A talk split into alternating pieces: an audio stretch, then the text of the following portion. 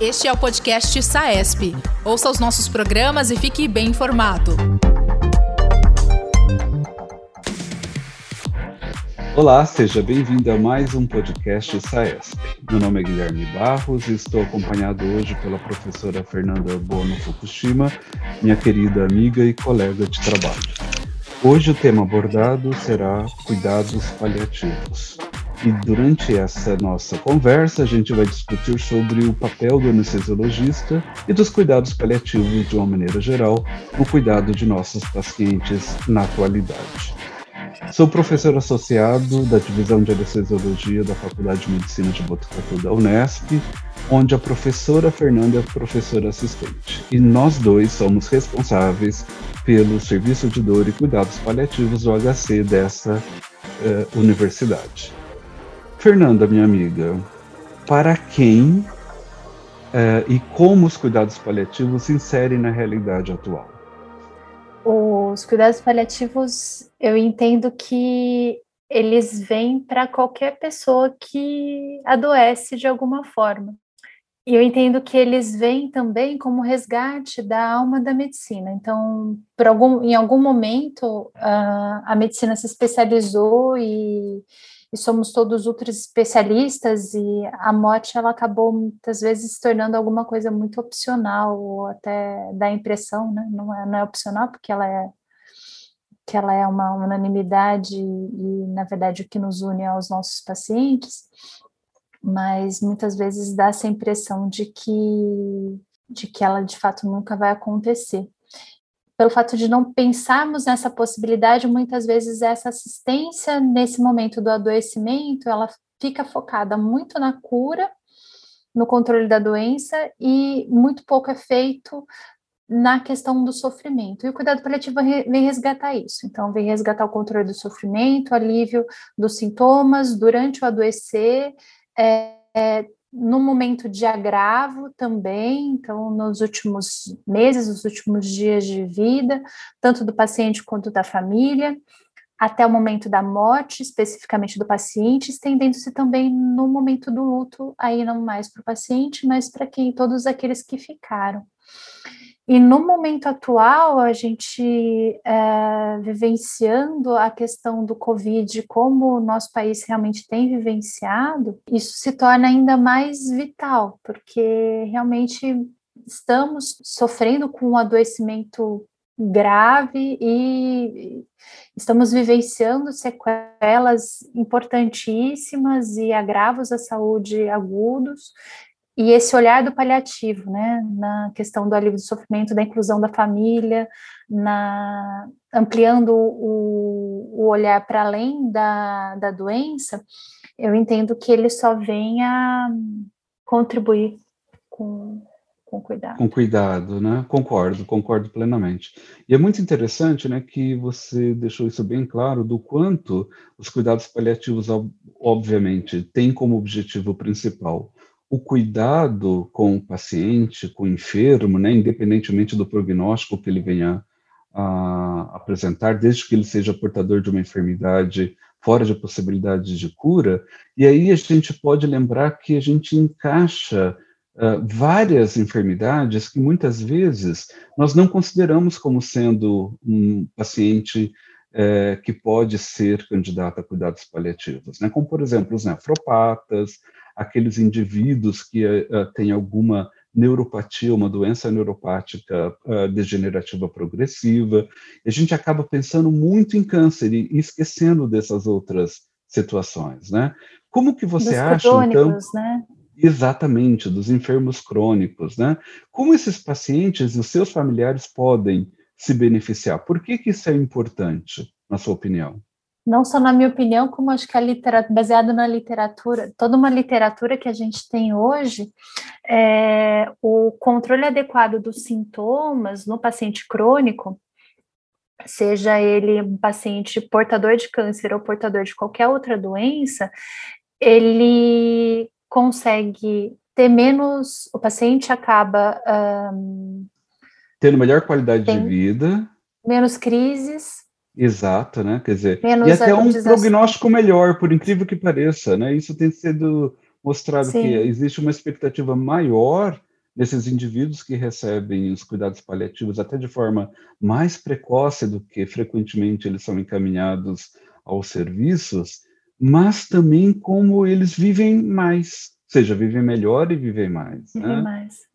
Melhora a qualidade de vida e melhora. E, e, uma coisa inesperada, né? Que é aumentar a sobrevida, aumentar o tempo né, de, de vida com qualidade que inicialmente nem é objetivo, né? Quando a gente fala em cuidados Não. paliativos, a gente pensa bastante em aumentar a qualidade de vida sem levar em consideração muito a quantidade de vida, né? O prognóstico em, tempo, em termos de tempo.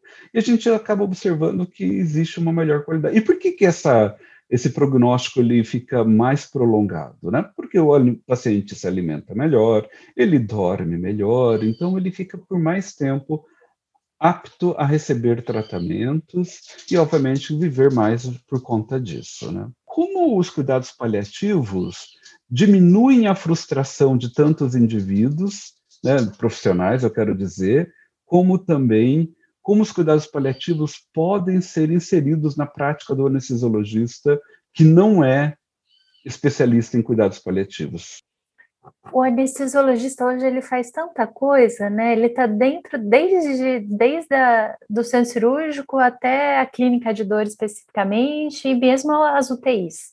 Então, esse cuidado intensivo ao paciente, ele, ele faz parte já da, da área de atuação de qualquer anestesiologista.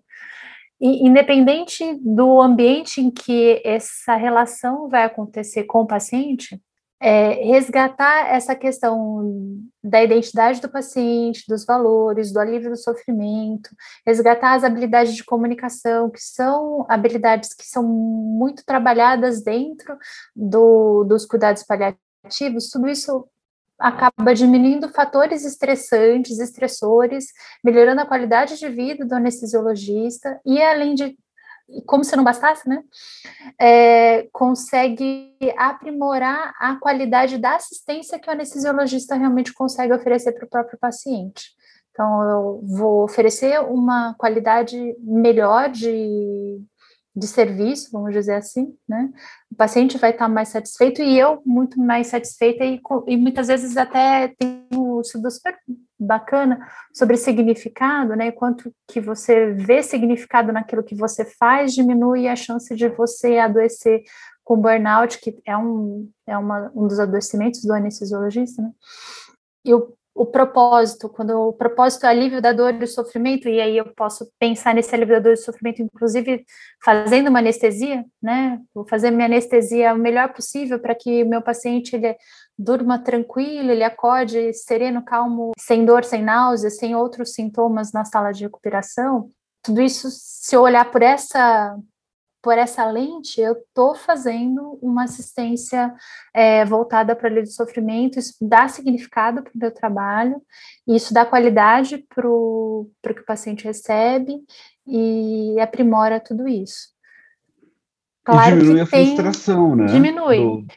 E aí, pensando nesse básico, né, de, mas isso é o arroz com feijão de todo anestesiologista, né, tem toda a questão da comunicação, e como que o anestesiologista dominar ou pelo menos começar a trabalhar essas habilidades de comunicação já no início da formação como como especialista é importante para que isso de fato consiga acontecer de uma forma mais efetiva, né? Concordo plenamente, né? Você sabe que a gente vê muito médico hoje frustrado porque ele foca o seu cuidado na luta contra a morte. Ele entende a morte como um desfecho desfavorável, da qual uh, ele deve de toda forma evitar né, que aconteça, que o seu paciente acabe por morrer.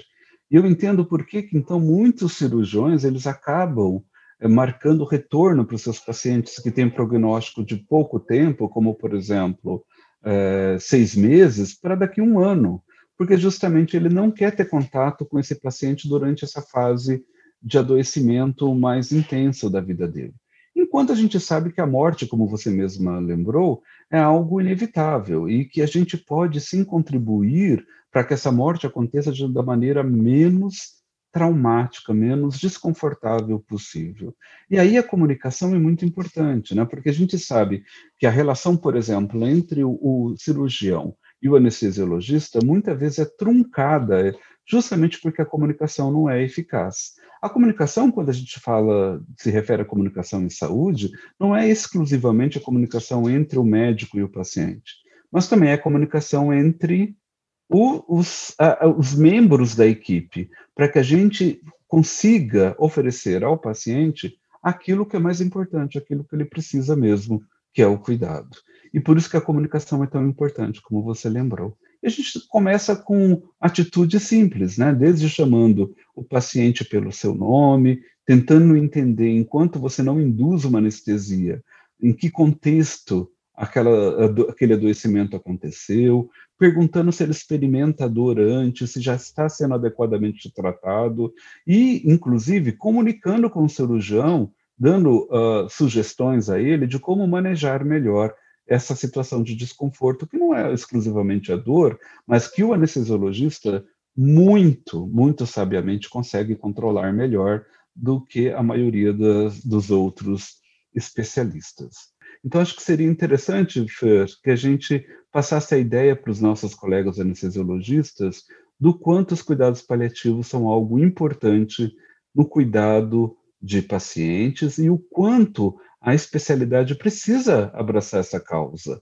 É, a gente precisa incentivar que mais colegas se habilitem, porque nós temos conhecimentos específicos que podem contribuir de maneira considerável no cuidado daqueles enfermos fora de possibilidade de cura. O anestesiologista, ele a princípio não assiste o paciente nesse longo prazo, ele normalmente ele tem um perfil de intervenções mais agudas e pontuais, mas ao mesmo tempo o anestesiologista tem uma, um conhecimento da farmacologia e da, dessa medicina rápida, intensiva. É, que inclui a utilização de bloqueios, por exemplo, né? E a, mesmo os fármacos analgésicos, mesmo os fármacos antieméticos, é, especialidade que tem uma já de da própria formação já vem com essa, essa bagagem de uma maneira muito bem estruturada. Em termos de contato com o paciente, ele, ele muitas vezes é pontual, mas ele se estende desde a visita pré-anestésica, muitas vezes até a visita pós-anestésica. Tem esse, esse, esse, esse todo que vem né? acontecendo. Né? É. Isso. E o fato do anestesiologista ter toda essa formação, toda essa expertise, tanto no tratamento da dor como no tratamento de uma grande parte de, de sintomas, ele pode ser um profissional extremamente efetivo na condução de um caso de, de, de cuidado paliativo. O fato do anestesiologista abraçar essa, essa especialidade para quem se sente chamado, sente falta dessa, dessa presença do paciente, desse contato mais, mais próximo com, com o paciente, isso pode gerar mais significado na profissão, isso pode gerar mais satisfação profissional e, de fato, a gente consegue ver os frutos das nossas ações de uma maneira muito mais clara e a forma como a gente impacta a vida mais do que a morte, né? A forma como a gente impacta a vida das pessoas é, de uma maneira muito mais clara. É um espaço, sim, que eu entendo que o anestesiologista pode e deve ocupar, aquele que se sente realmente é, de chamado forma, a isso. Chamado, é. Exato. Então eu queria terminar agradecendo imensamente a sua presença, foi muito enriquecedor, adorei a conversa. E, ah, e obrigada com... pelo convite. Imagina, imagina. E eu queria terminar com dizer que, inclusive, está grudado aqui na minha parede, que foi você que me deu, que diz o seguinte: mais importante do que dar dias à vida do paciente é dar vida aos dias do paciente. Eu queria agradecer a presença da minha querida colega Fernanda, que abrilhantou esse episódio do podcast SAESP, e deixar o convite para os senhores para o próximo podcast que abordaremos o tema dor pós-operatória e dor crônica pós-operatória. Espero poder contar com a presença de todos vocês. Muito obrigado e um abraço. Este é o podcast SAESP. Ouça os nossos programas e fique bem informado. Toda quarta-feira, conteúdos novos com temas da atualidade.